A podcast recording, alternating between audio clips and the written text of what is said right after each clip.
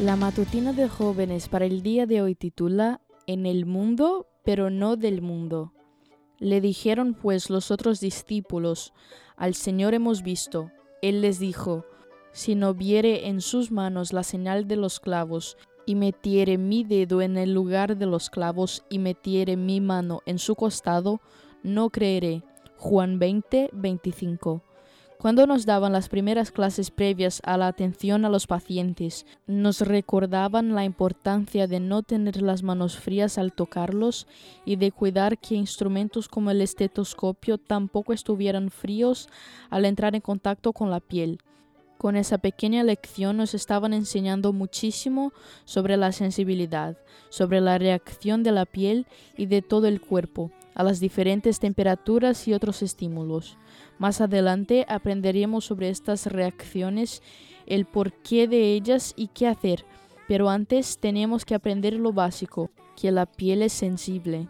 Cierta vez leí la historia de un médico que llevaba una botella de agua caliente escondida en su ropa y de esa forma se aseguraba de tener las manos siempre cálidas al examinar a sus pacientes descubría muchas cosas gracias a no desatar en la persona la serie de reacciones inesperadas y no deseadas que unas manos frías podían accionar. Por un momento, el médico estaba en sintonía con la temperatura corporal del paciente. Pero, ¿qué tiene que ver esta anécdota con el título o el versículo de hoy? Hemos hablado de la importancia de la adaptación y aunque en la Biblia varias veces se nos llama a no adaptarnos, ni confrontarnos a este mundo. También se nos recuerda que, aunque no somos del mundo, estamos en él.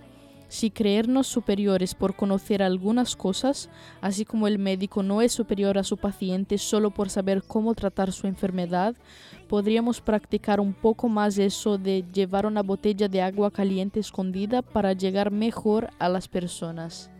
Tomás era de los que recibía mucha información por parte de sus sentidos más allá de su falta de fe. Hay muchos que piden o necesitan que la información se les presente de forma diferente que al resto.